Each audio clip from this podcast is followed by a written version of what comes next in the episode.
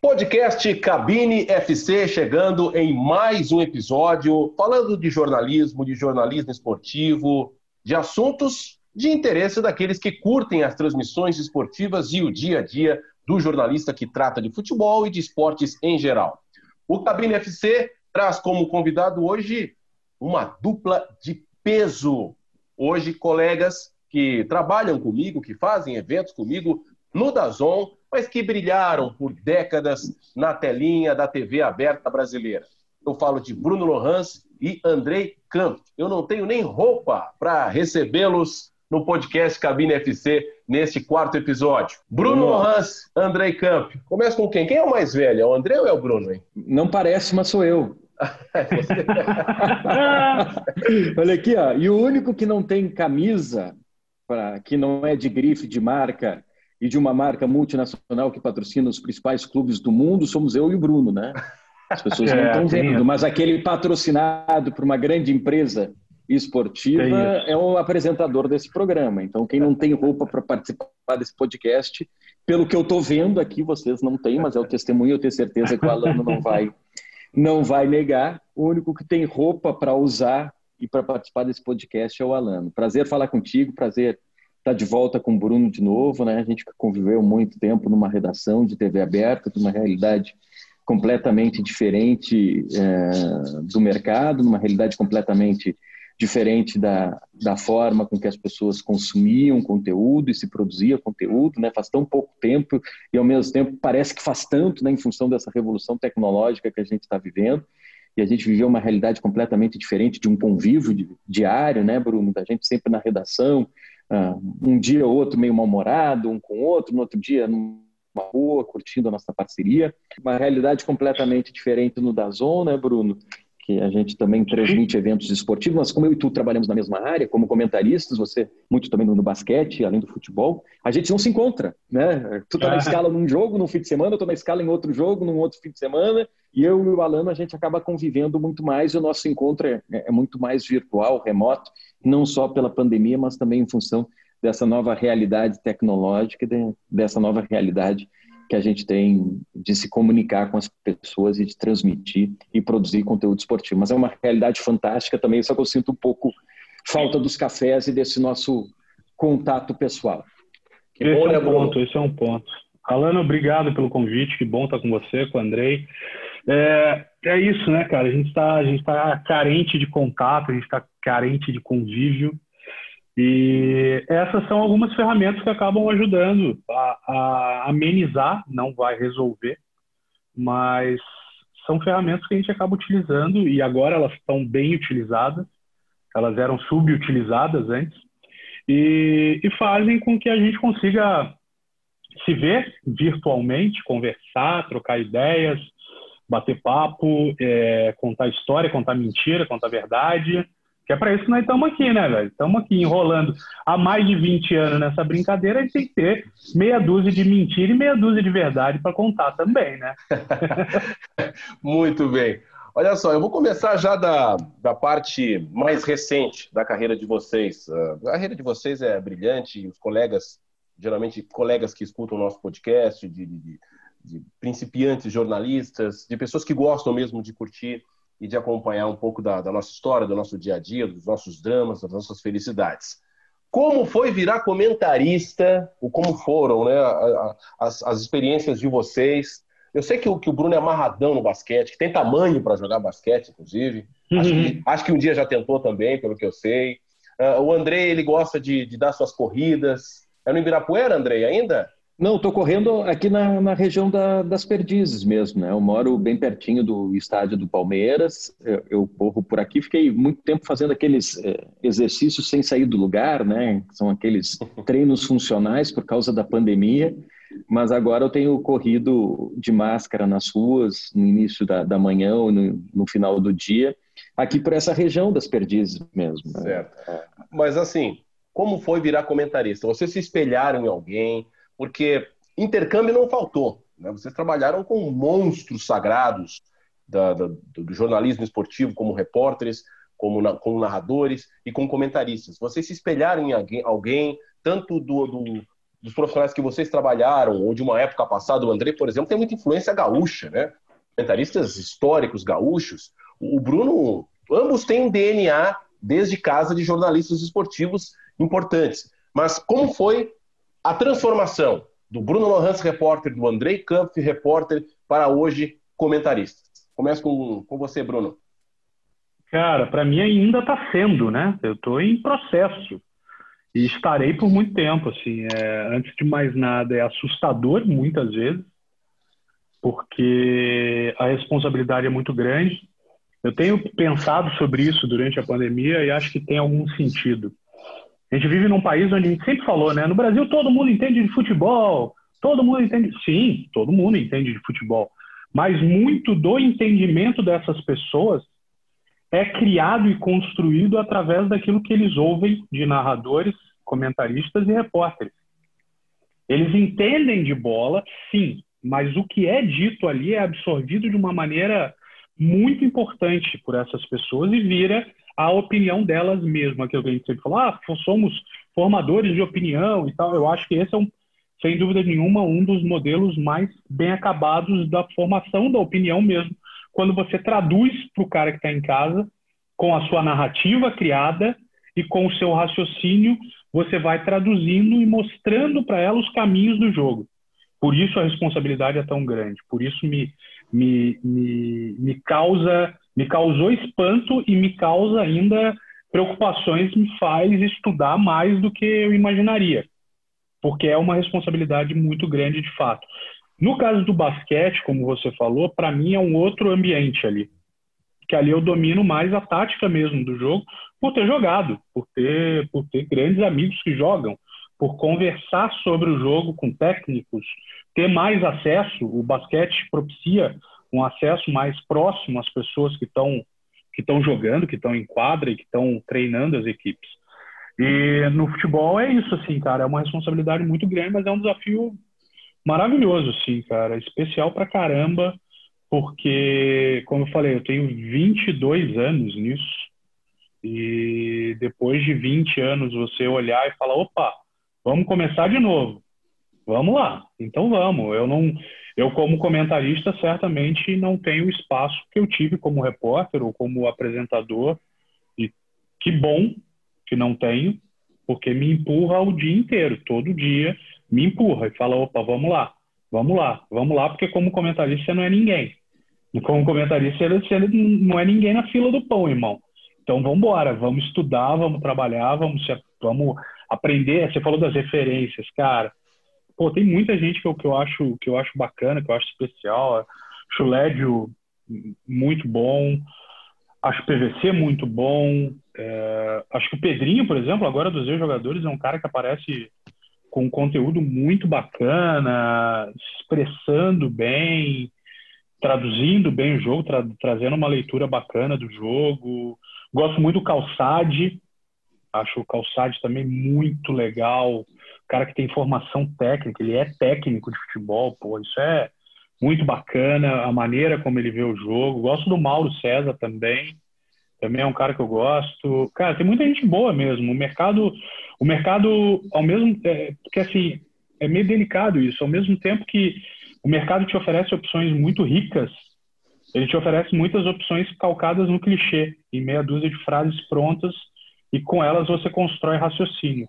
Por favor, com o maior respeito a todo mundo, eu não estou falando de ninguém, estou falando do mercado, estou falando daquilo que a gente observa.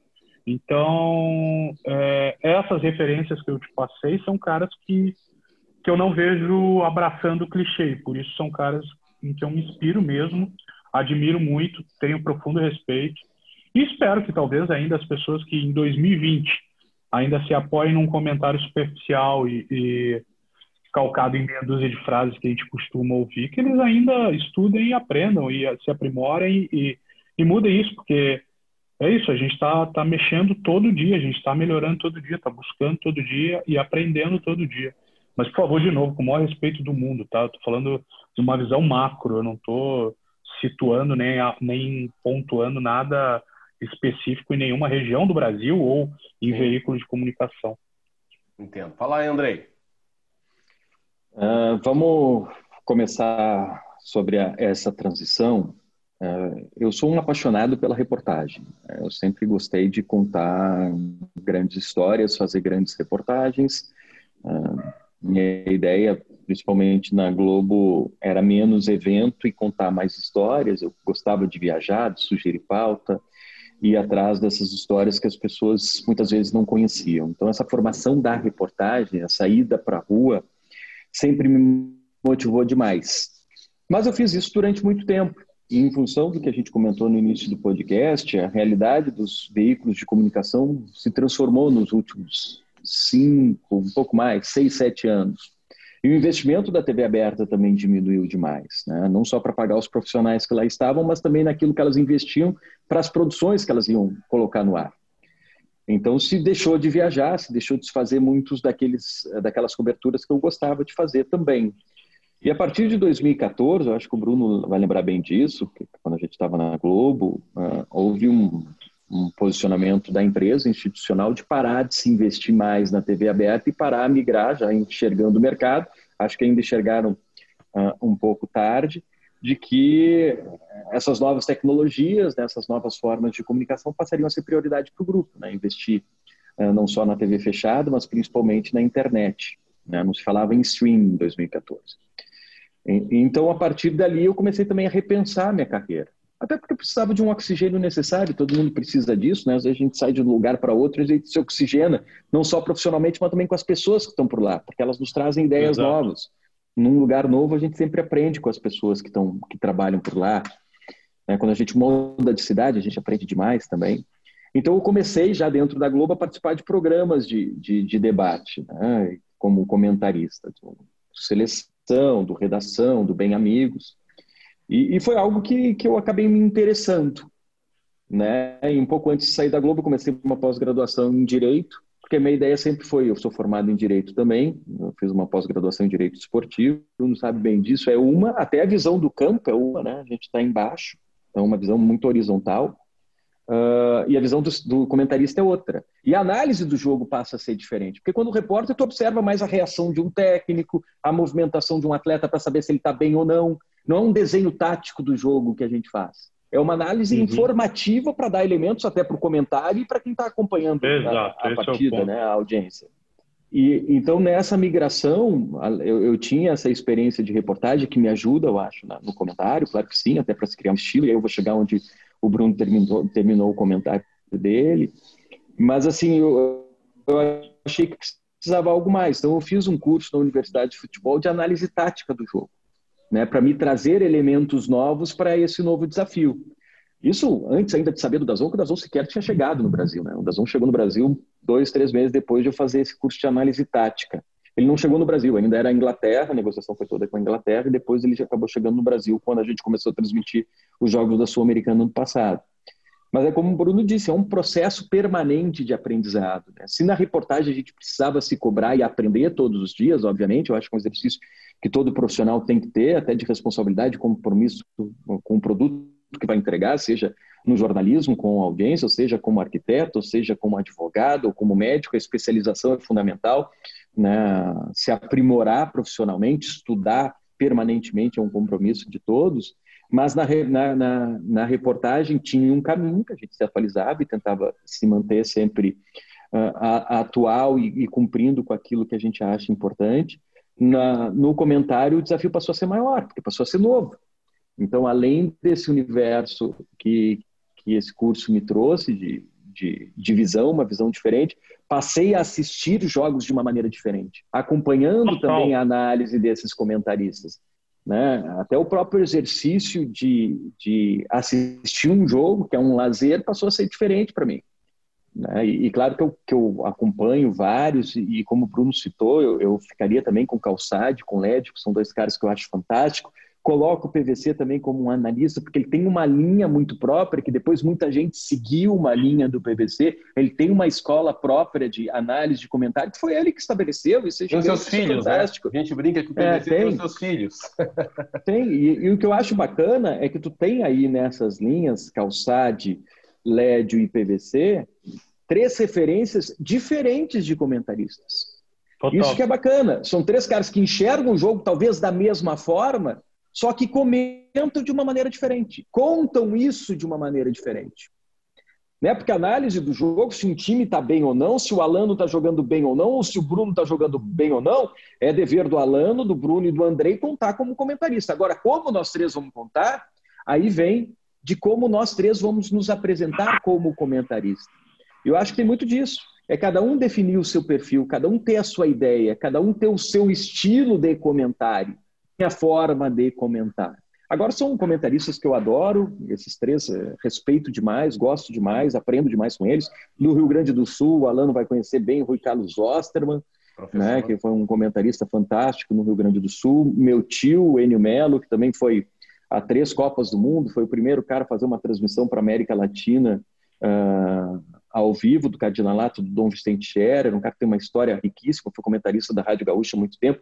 Quando tinha ele morreu quando eu tinha 15, mas eu assistia muitos jogos com ele comentando e eu lembro demais também dos comentários dele e o estilo dele.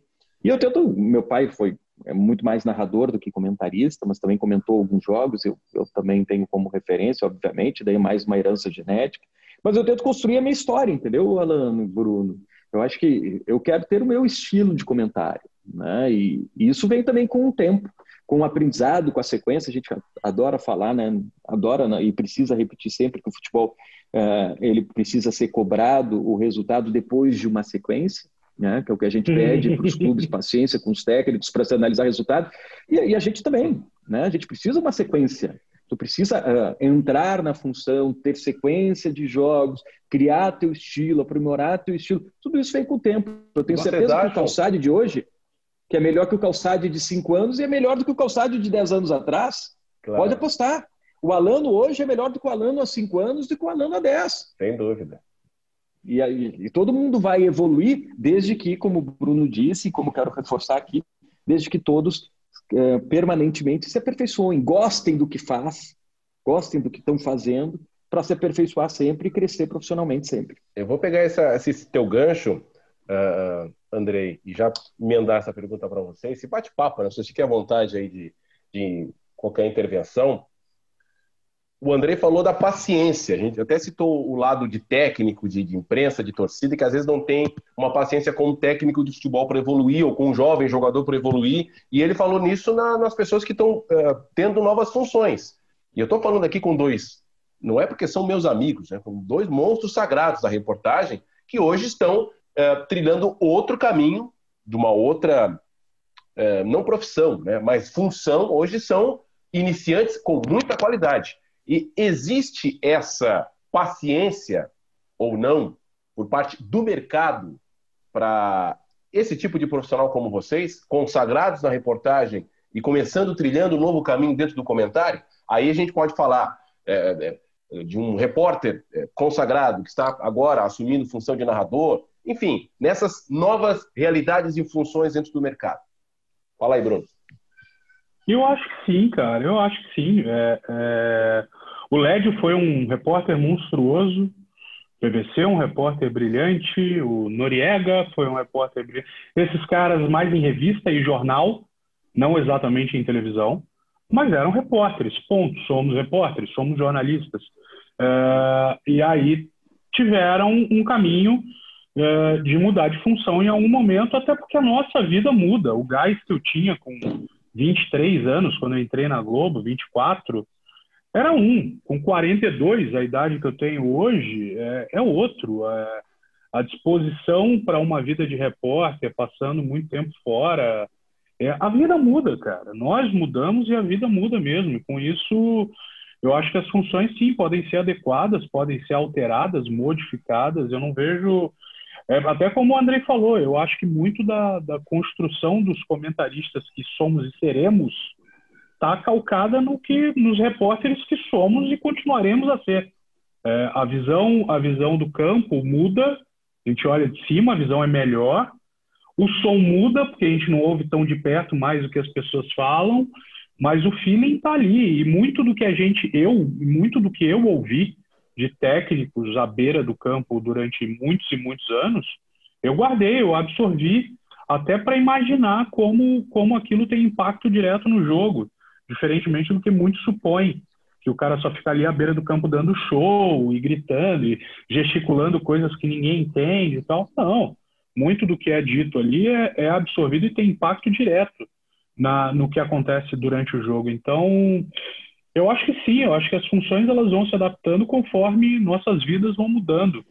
Eu não vejo, não, assim como não vejo também um cara, um problema num cara que se forma comentarista e que inicia a sua vida como comentarista. A gente tem o Rafa. Pô, o Rafa é um moleque muito novo, muito jovem, que se formou comentarista. Ele nasceu comentarista. Esse cara devia com a mamadeira, ele já devia estar comentando. Que é impressionante, assim.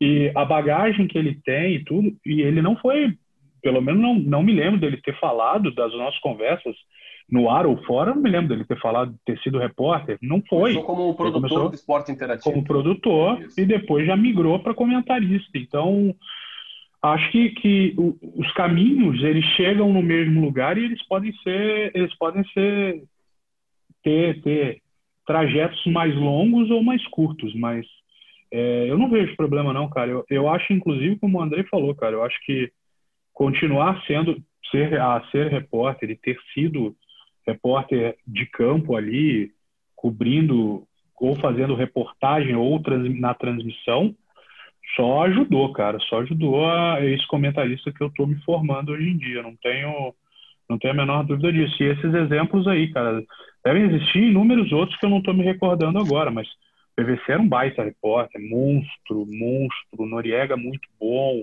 Led, todos gigantescos e, e que se tornaram comentaristas brilhantes também. E aí, André? Eu me encontrei com o LED uma vez em 1998, Libertadores. Foi meu primeiro encontro com o LED. O LED era repórter do lance. A gente estava cobrindo é. o Vasco na Libertadores de 98 no México. É, eu acho que isso só agrega conteúdo para todos eles. Então, e para todo mundo que passa e vive essa experiência profissional, claro que sim. Mas reforço, né? é uma atividade diferente, é uma função diferente, que exige um exercício diferente de todos nós, um raciocínio diferente, e que a pessoa precisa estudar, obviamente. Né? Precisa analisar jogos. Né? As pessoas que acham muitas vezes, como repórter, primeiro, quando se vai dar uma notícia, eu li alguma coisa na internet, eu vou lá para o meu Twitter e eu posto em seguida. Para eu falar de alguma informação que eu tenho, eu converso com muita gente. O Alano sabe disso, o Bruno sabe disso. A gente tem um compromisso profissional e uma história. Né? A gente não pode ser irresponsável de pegar qualquer notícia que alguém deu lá e pegar e postar como se fosse sua, se a apuração não é nossa. É. demanda muita, muita coisa, né? Vai anunciar o Tite, vai botar o Filipão do Palmeiras, Pô, troca mil mensagens. Tem pessoas só tem SMS, vai conversar com SMS, liga. É um compromisso que se tem como repórter. E como comentarista, a gente tem também o compromisso de estudar os jogos. A pessoa acha que eu vou me encontrar com o Alano, né, Alano? para fazer um jogo lá na Argentina para comentar o campeonato francês. Vou sentar com ele, eu e tu, dez minutos antes do jogo começar, e a gente vai começar a falar. Não é isso, né? Alano, a gente chega, janta depois desse evento, vai para o quarto, vai fazer o quê? Vai estudar para o jogo seguinte. No outro dia a gente acorda cedo para estudar para o jogo que a gente vai trabalhar. Esse é um compromisso que a gente tem, que o Bruno tem, que eu tenho. Não sei se todos têm, não. mas a gente tem um compromisso pessoal. É. Assumir. É, é, assumir essa responsabilidade de entregar o melhor que a gente pode para a nossa audiência. Então a gente estuda demais. Um comentarista vai, e o Alan também, quando vai fazer um jogo, Alan, quantas horas se estuda? Eu calculo uma média de 4, 5 horas no mínimo. Vai assistir um jogo, um ou dois jogos de cada time que tu vai comentar e ainda estudar a ficha de jogadores, análise, ver o que, tem de informação de notícia dos times. Então é um trabalho gigante. É um compromisso que a gente precisa ter. Você fez essa pergunta é, a respeito da, do tempo de preparação, será que todos fazem? Eu falei não, né? Pode soar estranho, porque eu não estou falando de nenhum dos nossos colegas, é, muito pelo contrário, são, são estudiosos e é sempre um aprendizado. A gente aprende junto, né, Andrei? A gente, tá, troca ideia junto e tal. Mas eu já trabalhei como comentarista, eu já estou nessa, nessa batida tanto tempo como vocês, também como, como narrador. Já peguei comentarista que chegar no jogo no domingo com jornal de feito na quinta, né, vendo a escalação da informação feita na redação de sexta para sábado. Então, tem comentarista que não se prepara também. Uh, vocês citaram vários excelentes comentaristas, referências, mas eu, citei, eu, eu peguei aqui que a maioria, com exceção do Pedrinho, que o Bruno citou, são jornalistas. E aí vamos entrar nessa, nessa, nessa pauta de comentaristas ex-atletas, que são hoje quase que a maioria, né? TV aberta, uhum. tem, tem um grande espaço. Vocês não citaram, com exceção do, do, do Pedrinho, citado agora uh, no início pelo, pelo Bruno, nenhuma referência de ex-jogador. E aí? Não, mas tem uma razão para isso, cara. Porque, me antecipando até, é, porque eu acho que o Bruno Lohance jamais vai comentar como um ex-jogador. Acho que o Andrei Kampf jamais vai comentar como um ex-jogador. Comentaríamos como, como jornalistas. Buscaremos uh, o mesmo, o mesmo, a mesma análise, mas com caminhos diferentes, cara. É, é, eu, não, eu não tenho experiência no campo. Eu nunca entrei no Morumbi lotado para jogar. Eu nunca entrei no Maracanã lotado para jogar, entendeu? Então, eu acho que a abordagem, naturalmente, ela é diferente. E acho que muitos ex-jogadores é, comentam gestos que eles tinham dentro de campo. É, então, assim, é, a abordagem, naturalmente, ela se torna diferente. Então, por isso que eu acabei citando, mas não quer dizer que eu não, que eu não goste, não, cara. Eu acho que a gente tem, sim, bons, bons comentaristas como, como ex-jogadores. Eu gosto, pô, eu gosto mesmo, gosto do Denilson, eu gosto do Caio, uh, gosto do Casa. É, são caras que, que eu gosto do Neto comentando. O Neto voltou a comentar na rádio, eu acho que o Neto tem uma visão bacana do jogo. É, e aí alguns é, vão enveredar por um caminho em que eles vão se associar a um personagem ou ao personagem que eles eram quando jogadores identificados com uma torcida ou outra, uh, ou, os, ou, os, outros que vão tentar buscar algo mais neutro. Mas eu não, eu não tenho, eu não tenho problema não, cara. Inclusive acho que, que são, são, são peças que se complementam, até se bem utilizadas, se bem alimentadas, bem alimentadas por bons repórteres no campo e principalmente por narradores generosos. É, eu acho que é, essas peças se complementam bem porque são se buscam a mesma a mesma eles buscam analisar mas os olhos claramente enxergam coisas diferentes. E que bom que enxergam coisas diferentes exatamente para se complementarem. Show show de bola. E aí Andrei? Eu, eu, eu vejo da, da, mesma forma né? Eu, eu tenho uma eu não sei nem como colocar, eu ia dizer uma rejeição, mas não é rejeição a palavra certa. Na verdade, me incomoda, uh, às vezes, um comentário tipo: nunca entrou num campo para falar sobre uma bola. Ah, sim. É, né? Me incomoda demais. Porque aí a gente poderia dizer o mesmo: nunca entrou numa redação para trabalhar como comentarista ou como numa área do jornalismo. Né? Eu acho que um completa o trabalho do outro porque são duas visões diferentes. Perfeito. Perfeito. Aproveitando que deu um corte no, na internet, na, na internet do Andrei. Travadinha bonita. É.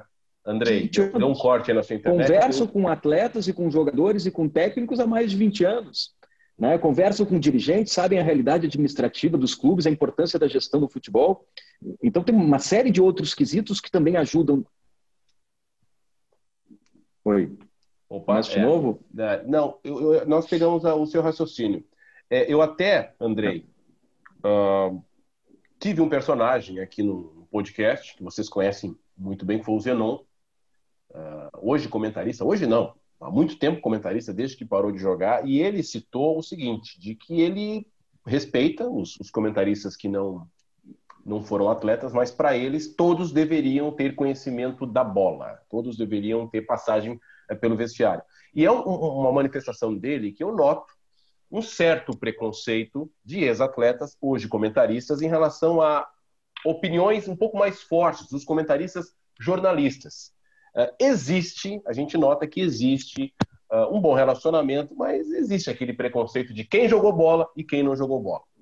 Pelo menos é o, é o meu sentimento, não sei se vocês concordam. Sim, existe muito, não deveria, mas existe muito, cara. Na verdade é isso é, é, acaba cara, banalizando aquela disputa por espaço e que vai cair um pouquinho no ego, ah, porque o Andrei falou mais do que o Bruno, o Bruno falou mais do que o Andrei, e, e ai, putz, cara, sei lá, eu acho que, que, final das contas, como diz minha mãe, já passamos da idade e do peso para ficar agarrado nessas coisas, sabe? É, sei lá, eu acho que a gente tem que buscar mesmo, acho que o mundo em que a gente vive, tudo que a gente tem vivido agora tem que servir para alguma coisa e que sirva para a gente compartilhar um pouco mais, ser um pouco mais generoso e, e o mercado, o mercado filtra sozinho, cara. Ninguém dura 20 anos, mais de 20 anos nesse troço, igual nós três aqui, por exemplo, e que bom. Ninguém dura esse tempo todo se não entregar alguma coisa. Não é porque eu sou filho do Michel Lawrence, que foi um cara brilhante, que criou um monte de coisas. Velho, pô, lá em 98, é, tudo bem, eu era o filho do Michel Lawrence, a gente está em 2020, cara. Eu tenho que ter entregado alguma coisa. Não é possível que o mundo seja tão benevolente comigo e que me ature durante tanto tempo trabalhando em lugares tão legais é, sem entregar alguma coisa que sirva. Então, eu, acredito, tenho, tenho pensado muito nisso. Outro dia eu vi até, cara, o, o, vou até cometer aqui uma inconfidência. Acho que não, não é uma inconfidência porque ele estava dando uma entrevista. Vou recolocar. O Ivan, o Ivan Moré deu uma entrevista outro dia, eu estava vendo uma dessas lives aí, o Ivan falou, ah, porque a gente vivia num, num ambiente que, que era muito ruim, onde era a competição era estimulada, ela era, ela era estimulada de maneira velada, mas ela era eram situações criadas para que de alguma maneira existisse conflito entre entre as pessoas que participavam daquele processo, nesse caso como repórteres, eu, Andrei, ele, Abel, Mal, Peters, tantos outros, alguns que ainda estão lá e, e a grande maioria que, que já saiu de lá. E eu fiquei pensando sobre isso, cara. Eu não tinha muito claro isso. E depois, passando o tempo, foi caramba, é mesmo, né, velho? Às vezes os caras acendiam a churrasqueira e a gente não via, e quando via, tava lá dentro, igual um, um bando de bobo, discutindo, pensando, olhando para o lado, quando a gente devia se juntar e se blindar. E talvez tenha sido isso. E, e, e, se foi, é uma pena que eles não precisariam fazer isso. Mas que bom que eu tenho hoje essa visão e não caio mais nessa fogueira quando alguém ligar a churrasqueira. Quando alguém acender a churrasqueira, eu vou, eu tô ligado já, velho. Vou trazer o espeto pronto e sentaremos todos com chaminé on, a marca de Andrei Campos, iremos todos degustar uma ótima carne. Então assim é isso, cara. Eu acho que a gente tem que olhar um pouco, um pouco um pouco para o lado e tentar abrir um pouco mais o braço e, e tentar trazer para perto quem a gente puder e que nos, sabe, que nos, a gente possa tentar criar ambientes melhores, velho. É, um ambiente melhor vai fazer o trabalho melhor e eu não, eu não tenho mais a menor dúvida disso. Antes eu achava que ser bom era o bastante. Eu sou bom no que eu faço, dane-se o resto. Não. Eu tenho que ser bom no que eu faço, eu tenho que ser uma pessoa boa também aonde eu transito. E isso. E que bom, talvez eu tenha demorado um pouco mais para aprender isso do que deveria. Sou meio burro mesmo, ah, mas que bom para, que que bom que tô aprendendo isso. Para, Bruno. Você fez uma frase fantástica, muito bonita essa frase, que o mercado filtra sozinho. Né? Abre aspas. Bruno Lohans. Mercado filtra sozinho. Não, é, mas é mesmo, velho. A gente conhece muita gente, Andrei também, Bruxo. Fala aí. Quantos que a gente viu começando e que e que de repente os caras somem e a gente nunca mais ouviu falar e de repente encontra o cara numa outra função, uh, trabalhando em outra área e, e também, assim, por outro lado, mostrar que para todo mundo que, até para os jornalistas que mais jovens, que legal falar isso, estou muito velho, né? Jornalistas mais jovens que nos ouvem, é, que também insistir faz muita diferença.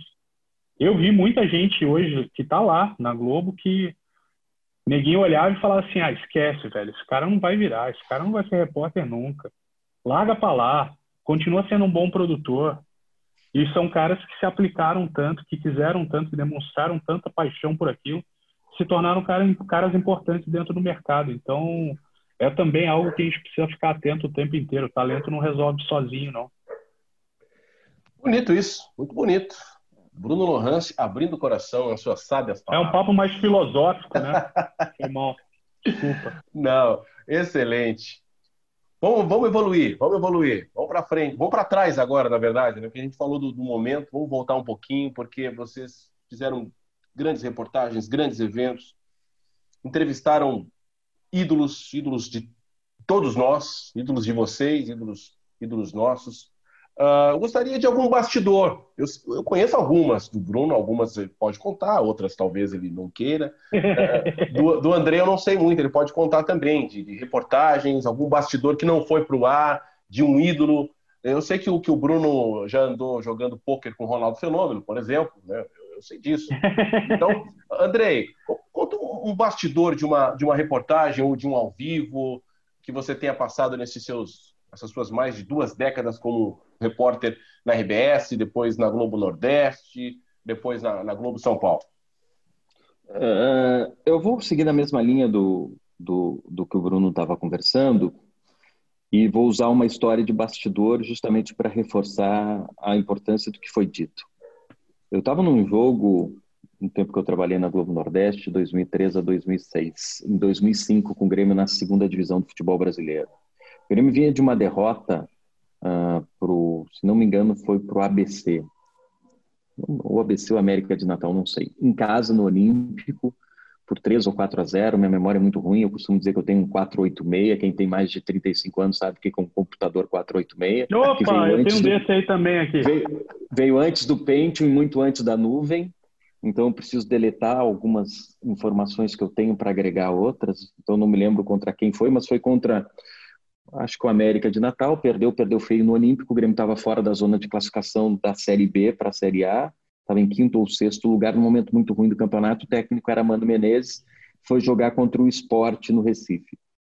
Renato Moreira era diretor de futebol do Grêmio, eu fui conversar com ele para saber da situação do Renato, do, do Mano Menezes. Olha, como é que tá o Mano, como é que vai voltar, se perder hoje, como é que fica? Ele disse, olha, perder hoje não tem jeito.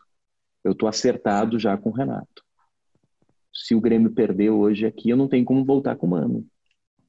Eu vou contratar o Renato. Renato, hoje técnico do Grêmio, 2005. Esporte pressiona, bola na trave, jogando muito mais que o Grêmio, num contra-ataque, o Grêmio faz um gol, vence o jogo por 1 a 0 Mano Menezes permanece no Grêmio e se torna o Mano Menezes que é hoje. Técnico que foi campeão da Série B, que foi técnico do Corinthians, que foi campeão da Copa do Brasil, que foi técnico de seleção brasileira e um dos principais técnicos do cenário brasileiro. Se ele tivesse perdido aquele jogo, provavelmente ele voltaria para o Guarani de Venâncio, que ele tinha sido técnico, não sei quando ele teria de novo uma chance num grande time do mercado brasileiro. Talvez não tivesse. Como as questões também são pontuais, ele deixaria de ter o talento que ele tem, o conhecimento que ele tem para o futebol? Não, não deixaria. São oportunidades que aparecem. Não é porque alguém trabalhou na Globo 20 anos que é melhor do que outra pessoa que trabalhou 5 anos num outro veículo. É que talvez uhum. a pessoa que trabalhou 20 anos tenha tido mais oportunidades. Agora, se ela trabalhou 20 anos, é porque ela teve oportunidade e ela teve talento para segurar essa oportunidade e ela também suou bastante para se manter tanto tempo por lá. Então, o que eu digo se é que existe uma fórmula de sucesso, eu acho que cada pessoa ah, encara o sucesso de uma maneira diferente, que bom que é assim, porque o meu sucesso pode ser ser feliz com a minha família.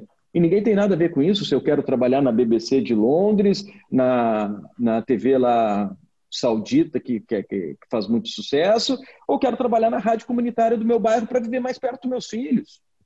Cada um tem uma ideia de vida e uma ideia de sucesso pessoal que é própria. Mas a combinação passa necessariamente pelo que a pessoa se dedica, que é o suor, que eu costumo colocar, pelo talento, obviamente, que ela precisa ter dentro daquilo que ela se propõe a fazer, e também por uma dose de, for, de, de sorte, que é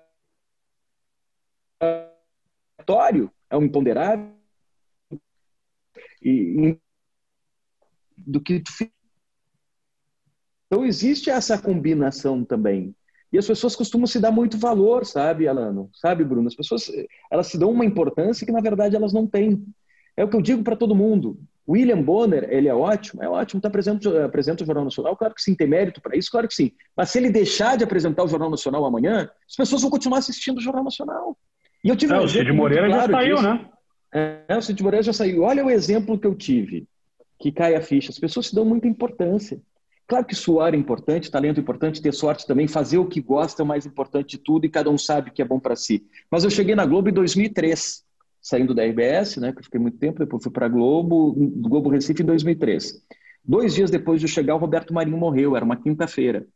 Na sexta-feira teve uma reunião no estúdio da Globo, uh, com todas as emissoras Globo reunidas numa grande videoconferência para fazer uma grande homenagem ao Roberto Marinho, esse gênio da comunicação e que tinha a empresa muito nas mãos, né? Ele abraçava muito todos os funcionários, tem muita gente chorando no Recife, muita gente chorando no Rio, Brasília, uh, uh, São Paulo, porque era uma perda gigante. Agora, como vai ser? Eu voltei para casa, meu Deus, e agora? O que vai ser da Globo?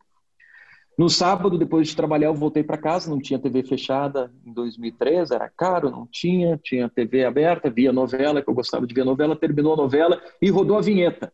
Na Globo do Roberto Marinho, que tinha falecido na quinta-feira. Rodou a vinheta do quê? depois da novela no sábado? O que, que vem depois da novela no sábado?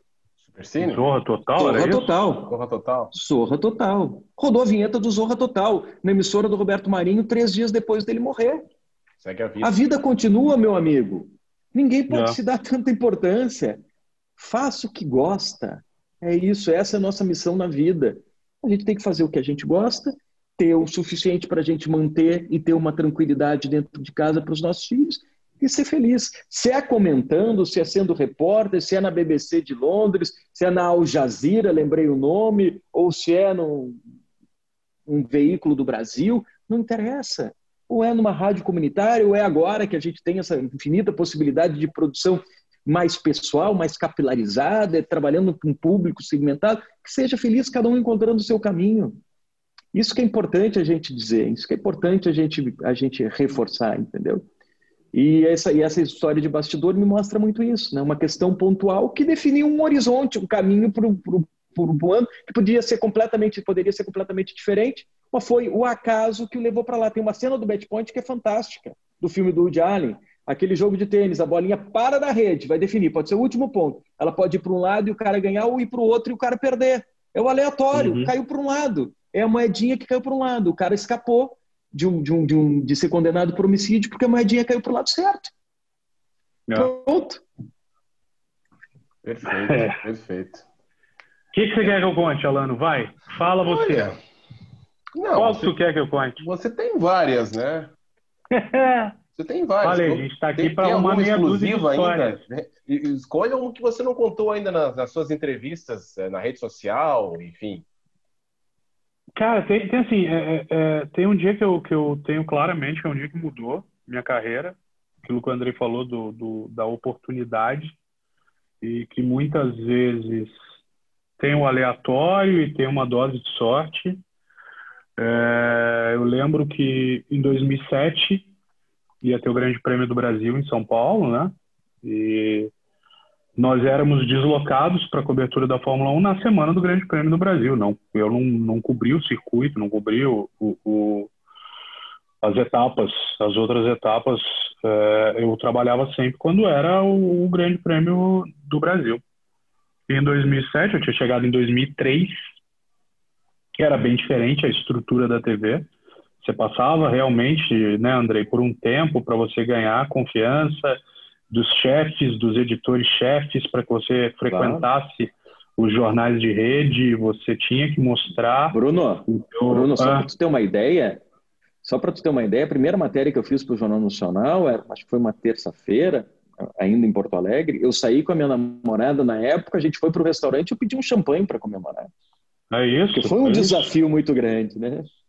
É, para você, para você mostrar mesmo para as pessoas que você era capaz daquilo ali. E, e aí eu já entrava eventualmente no Jornal Nacional, basicamente aos sábados, com aquelas matérias de eventos que iam ter no domingo no Esporte Espetacular e tal, então tinha que fazer uma chamada e tal, era uma matéria chamar o evento e tal.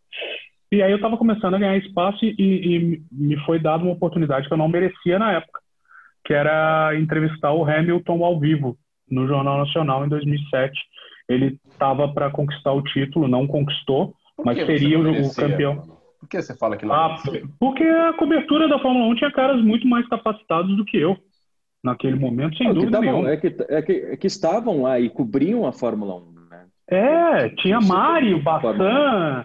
É, tinha Mari, tinha o Bassan, tinham, assim, caras que Tadeu ainda vinha também na época. Tinham caras que estavam mais habituados àquilo ali e que estavam que estavam mais preparados mesmo do que eu para aquilo. Mas é aí que eu falo, você tem que ter uma, uma oportunidade e aí você tem que ter uma dose de sorte também. E alguém me escalou para aquilo ali.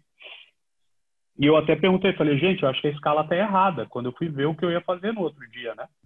Eu abri o sistema, falei, cara, tá errado. Falou, não, não tá errado não, vai lá, é teu. E, e aí, cara, pô, eu, eu passei mal antes e depois, literalmente, vomitei. Eu fui ao banheiro vomitar antes e depois de entrar ao vivo. É, não era só a questão do inglês, era tudo que cercava aquilo ali. E, e é, é, óbvio que eu estudei muito né, na noite anterior para construir frases gramaticalmente perfeitas. E o vivo era de quanto é, tempo? Acho que eram uns dois minutos, era algo bem rápido, era um negócio de duas perguntas, cara. Mas eu tinha, eu tinha 15 perguntas na manga, sabe? Eu falei, vai, vai que cai o mundo. Aí os caras falam, fica com o homem aí, eu vou ficar com o homem aqui. Uh, então, e eu tinha muito medo dele falar que não tinha entendido a minha pergunta. Esse era o meu, meu grande medo. Ficaria muito feio ele me pedir para repetir a pergunta. É, e aí, cara, poxa, e foi um negócio que, que marcou muito na minha vida por isso, assim, porque foi uma oportunidade muito grande, que, que eu digo mesmo que eu não era, não merecia na época, eu não estava pronto para aquilo. Mas eu segurei a onda e fiz direito deu tudo certo. E o Bonner mandou um e-mail da bancada para mim e para os chefes, me elogiando e dizendo que eu tinha ido muito bem, que bacana e tal, agradecendo. E aquilo ali mudou mesmo o meu caminho dentro da, da TV. As pessoas passaram a me ver de uma maneira diferente do que viam. E, então, assim, é um negócio que marcou muito a minha vida mesmo. Foi uma mudança mesmo é muito importante. Mas, cara, sei lá, gente falou do Ronaldo. Pô, o Ronaldo é um cara que, imagina, trocava ideia com ele, dava risada. O poker é um negócio que nós gostamos. É, e, e, quando ele morava em São Paulo, a gente se encontrava muitas vezes. Tal. Tem muita história. Kobe Bryant na África, durante a Copa do Mundo, eu e ele, uma exclusiva. E, e depois dele ter ido a Soweto dar uma aula de iniciação esportiva para as crianças, Passei um dia na casa do Kelly Slater, um negócio completamente surreal. Uh, a mãe dele trouxe frango frito no final do dia para a equipe. Que delícia! Bizarro, assim, cara. Ele tocando violão, tocando uma música que ele fez para Gisele Bündchen. Sabe, um negócio muito louco, assim. Entrevistei depois o Tom Brady, o marido da Gisele Bündchen, e ela entrou com um coco na sala, no meio da entrevista sabe? E, e, não falou comigo, não quis me dar nenhuma declaração. Só Você bateu foto de todos esses registros de reportagem? Imagina, não tenho nada, cara. Tenho não nada. tenho nada também. Tenho, tenho nada. nada. Sou, é, é uma vive o um momento, né? Na hora ali é o um momento, é, é reportagem. São... Cara, do Kobe eu tenho, do Kobe, do Kobe lá na África, na Copa, eu tenho porque o Leandro Canônico, do Globoesporte.com, estava comigo e tirou. Enquanto eu o entrevistava. Já postei essa foto algumas vezes até.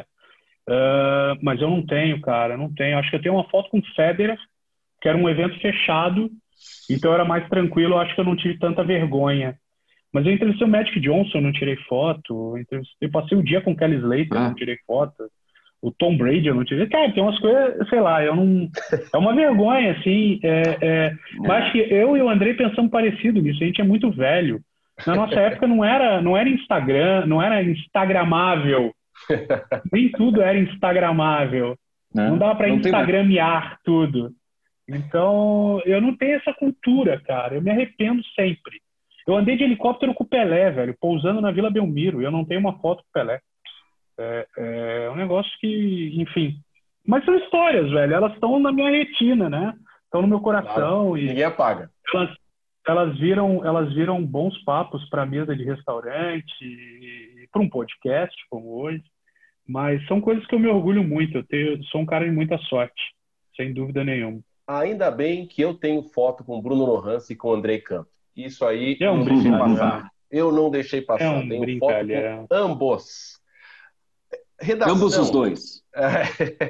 a, redação, todos nós eh, do, do esporte, né, do jornalismo esportivo, em época de Copa, Olimpíada, o pessoal do jornalismo fica todo eufórico, né? Na, na escala. Uh, vocês já foram interpelados com aquela famosa frase do pessoal da Geral de que o esporte é de sua menos importância? Já. Você já, André? Também, também, claro. Ah, mais de uma vez, tranquilamente. A reação tranquila, isso aí era uma relação. Sei lá, meio maluco. Que, ouve desde a, que nós ouvimos desde a faculdade, né? É, então, mas é engraçado porque a história nos mostra também, como eu já falei antes, grandes caras que hoje são praticamente, provavelmente dos maiores jornalistas que a gente tem, na geral, com passagens marcantes pelo esporte. Então, eu acho muito curioso isso, entre aspas, né? Tadeu apresenta o Fantástico, que é a principal revista do Brasil, eletrônica, e ele começou no esporte. O Bassan é um dos maiores repórteres da história, com, com nunca vai deixar de ser do esporte. Uh, enfim, o Renato Ribeiro foi correspondente também hoje chefe do esporte. Pedro Bial tem passagens marcantes pelo esporte. É, eu acho muito curioso isso, entendeu? É, nunca, nunca me, me lembrou, não, cara. Eu nunca me senti menor do que ninguém, não. É, inclusive, é, acho curioso, porque exatamente nos grandes eventos é, eles estão juntos com a gente, porque é, são grandes momentos também que ficam na história de todo mundo. Eu tenho certeza que se você perguntar para o Tralli, que é um cara brilhante e que apresenta hoje o, o SP1, Jornal do Almoço aqui em São Paulo, ele vai te, te dar muitas recordações legais, marcantes da carreira dele em coberturas de Copas do Mundo e de Olimpíadas. Eu tive com ele em Pequim, tive com ele na África do Sul e eu vi a alegria dele. E, e... então eu nunca, provavelmente as pessoas que fazem esse tipo de comentário nunca estiveram nas grandes coberturas e nunca desfrutaram dos grandes momentos e por isso não perceberam quão magníficos são esses momentos, enfim.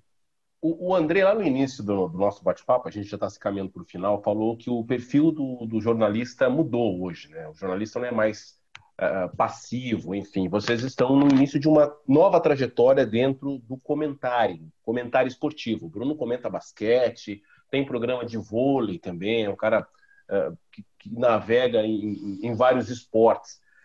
Qual o futuro que vocês preveem para a função de vocês, dentro do, do, que vocês têm hoje?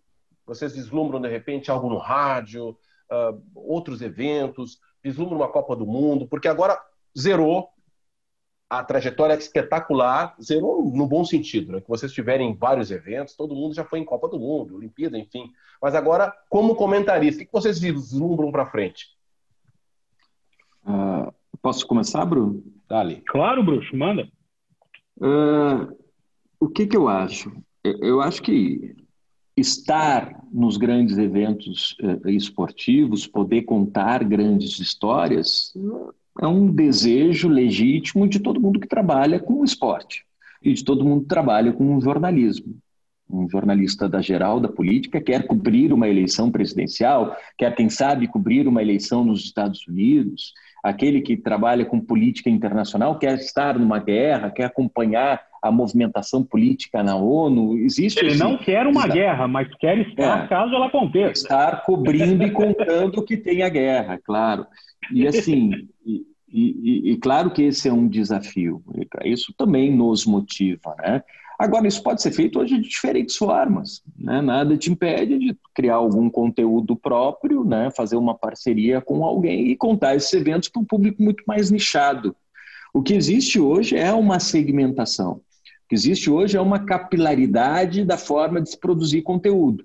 Hoje eu faço conteúdo para uma criança que tem entre 6 e 8 anos, que é menino e que vive no sul do Brasil. Ou então eu faço para um conteúdo para uma criança que tem 10 a 13 anos, que é menina, que vive no centro do Brasil. É assim. Hoje a produção é assim. Eu trabalho com basquete com quem gosta do basquete universitário americano. Essa que é a grande diferença dessa revolução tecnológica. Hoje tem espaço para todo mundo. As pessoas ficam dizendo assim: ah, meu Deus, porque bom era 10, 15 anos. Há 10, 15 anos eram os privilegiados que trabalhavam nos grandes veículos, que existiam quatro, cinco em São Paulo, um ou dois no Rio Grande do Sul, um no Rio de Janeiro, e era isso tu ia para uma coletiva de um clube e tinha cinco, seis repórteres lá trabalhando. Hoje tem 15, Verdade. 20. A produção migrou. Hoje a gente não vai mais trabalhar para 200 milhões de pessoas, como um link do Jornal Nacional, como o Bruno fez, ou uma matéria que eu fazia para o Jornal Nacional, ou então numa final do Mundial de Clubes que o jogo está sendo visto por 250 milhões de pessoas pela Globo, porque só a Globo mostra. Não existe mais isso. Então, se eu faço uma live hoje lá no Lencampo para 50 pessoas, eu estou comemorando. E eu tenho que ter um cuidado com essas 50 pessoas que estão assistindo, da mesma forma que eu tinha um cuidado quando trabalhar para 200 milhões. Porque é um uhum. compromisso que a gente tem. E tem que ser a mesma motivação. A gente não vai. É aquilo que eu digo, e que eu estava falando antes. Se a gente nascesse há 20 anos, há 20 anos não, a gente nasceu um pouco mais de 20 anos, né? 25 anos, né, Bruno e Alan? Mas assim, a gente indo num restaurante há 20 anos, eu, uh, o meu pai e o meu filho, há 20 anos, ou o Alano com o filho dele e o pai dele, ou o Bruno com o pai dele e o filho dele, todo mundo ia reconhecer o Cid Moreira sentado naquela mesa, até o nosso filho, porque era o apresentador do Jornal Nacional. Hoje, eu e meu pai reconhecemos, os meus filhos não reconhecem mais, e daqui a um tempo só eu, porque nem o meu filho nem o meu neto vão reconhecer o apresentador do Jornal Nacional. Por quê? Porque eles vão ter outro espaço de tempo em que eles vão consumir um, um conteúdo muito mais direcionado para eles. E é isso, as pessoas têm que se dar conta disso, dessa transformação. Fazer grandes eventos é legal. Como? Vamos torcer, Dazon, vamos brigar, vamos batalhar por isso, vamos torcer para o Dazon estar sempre na ponta dos eventos esportivos, mas existem outras formas, e vai ter muita gente cobrindo Copa do Mundo, muito mais gente na próxima Copa do que foi a cinco, a, a, na Copa do Brasil, do que foi na Copa da Alemanha, do que foi na Copa da, da, da, da antes da Alemanha, foi o quê? Do Japão e da Coreia. E vai ser assim. Que bom. Perfeito. Fala, Bruno, o que, que o futuro reserva? O que, que você espera? O que, que você imagina? O que, que você sonha? Cara, eu eu não, eu não, não fujo disso que o André falou, não, cara. Eu acho que é, é a gente teve muita sorte, um privilégio de, de viver um mundo bem diferente e de trabalhar no, no, no alto nível mesmo, é, num lugar importante, ter uma posição razoável ali dentro, poder construir, contar grandes histórias. É, é uma pena que hoje o conteúdo não seja tão voltado às grandes histórias. O conteúdo é voltado aos debates e às opiniões, o que faz assistir hoje um canal, uma plataforma ou um site é a opinião daquela pessoa te agradar ou não, e não o conteúdo que está entregue ali, as grandes reportagens, as grandes histórias, os grandes depoimentos, essas coisas estão tão muito deixadas de lado, porque elas custam dinheiro, produzir custa dinheiro, cuidar bem de uma história custa dinheiro e as pessoas querem sentar ali e gastar menos dinheiro porque eu vou falar durante quatro horas e pronto. Eu não vou ter que produzir uma dezena de reportagens de dez minutos me aprofundando num tema durante dez dias. Eu não vou tirar um repórter como o Andrei saiu da pauta muitas vezes e eu saí da pauta muitas vezes para ficarmos 20 dias sem ir num treino, sem ir num jogo, para cuidar de uma reportagem, para cuidar de uma série. É, é uma pena que as pessoas não queiram mais isso. Eu gosto de consumir isso ainda, mas não encontro. É muito, muito chato, uma pena. Mas eu quero, como comentarista, velho, me consolidar, é, é achar a minha linha, o meu estilo. É, eu acho. Você foi um cara que me, me, falou isso e me ajuda pra caramba quando a gente faz jogo. Eu falo, pô, você é um cara que leva o jogo de uma maneira mais leve, você se permite brincar, você não tira o olho do jogo, não esquece e tal. Mas é como eu gosto de, de levar a minha vida, você sabe, eu falo besteira o tempo inteiro, é, a gente dá risada o tempo inteiro, então eu tento levar isso também para tentar tornar aquela experiência um pouco mais agradável para todo mundo. E, e consolidar essa linha, achar que essa é uma linha correta e, e, permanecer no bolo, né, cara? Eu quero estar tá no bolo ali, velho. Tá todo mundo indo, eu vou junto, sabe? Eu quero estar tá no bolo ali, empurra daqui, empurra dali, o caminhão de melancia vai ajeitando quando passa no quebra-mola, encaixa todo mundo, e eu quero estar tá no bolo, velho. Assim, eu não tenho, é, é, eu não tenho nada para pedir, velho. Sabe? É, é, hoje eu tenho que pedir saúde para mim, para os meus, para aqueles que eu amo e para o meu filho, que é a coisa mais importante da minha vida. O resto, velho, eu quero estar no bolo ali com todo mundo e, e, se eu tiver no bolo com geral é porque o negócio tá legal, tá todo mundo dando risada, se divertindo e trabalhando bem, sabe? Eu quero ter trabalho, eu quero ter ocupação, eu quero ter minha cabeça produzindo, girando para coisas legais. A gente, esses quatro, cinco meses, eu e você, né, Alano, fomos os últimos trabalhando antes de parar tudo ali no Dazon. 15 de março. E, Pois é, cara, olha quanto tempo que, que a gente ficou parado. Eu tive a oportunidade de fazer coisas legais dentro da Zon, fiz o especialista, o Andrei tinha o plantão, que nos mantinha ali ativos e tal. É, mas é, a gente quer jogo, né, cara? A gente quer história, a gente quer voltar para isso. E, e, e, hoje, a cada escala que eu recebo, que eu vejo meu nome, antes de qualquer coisa, eu me sinto grato. E vejo nisso, nisso uma oportunidade de ser feliz. O Dazon me fez voltar a ser feliz fazendo isso que, que a gente faz há tanto tempo. Eu voltei a, a ser feliz mesmo e, e lembrei de quanto eu amo isso aqui. E por isso eu vou entregar tudo que eu tenho todo dia para poder fazer melhor. Então, eu acho que entregando tudo que eu tenho e me aplicando da maneira que eu posso é um caminho bem razoável para dar para dar um pouquinho certo. A escolha desses, desses dois personagens hoje no podcast foi exatamente isso. Acho que essa, essa parte final do, do nosso bate-papo demonstra é, quão generosos eles são com, com as suas carreiras, quão brilhantes eles foram e quão humildes eles são com o que tem pela frente, né? demonstrando uma, uma capacidade de resiliência na carreira e uma preparação tão intensa para os jogos, para os eventos, para os programas.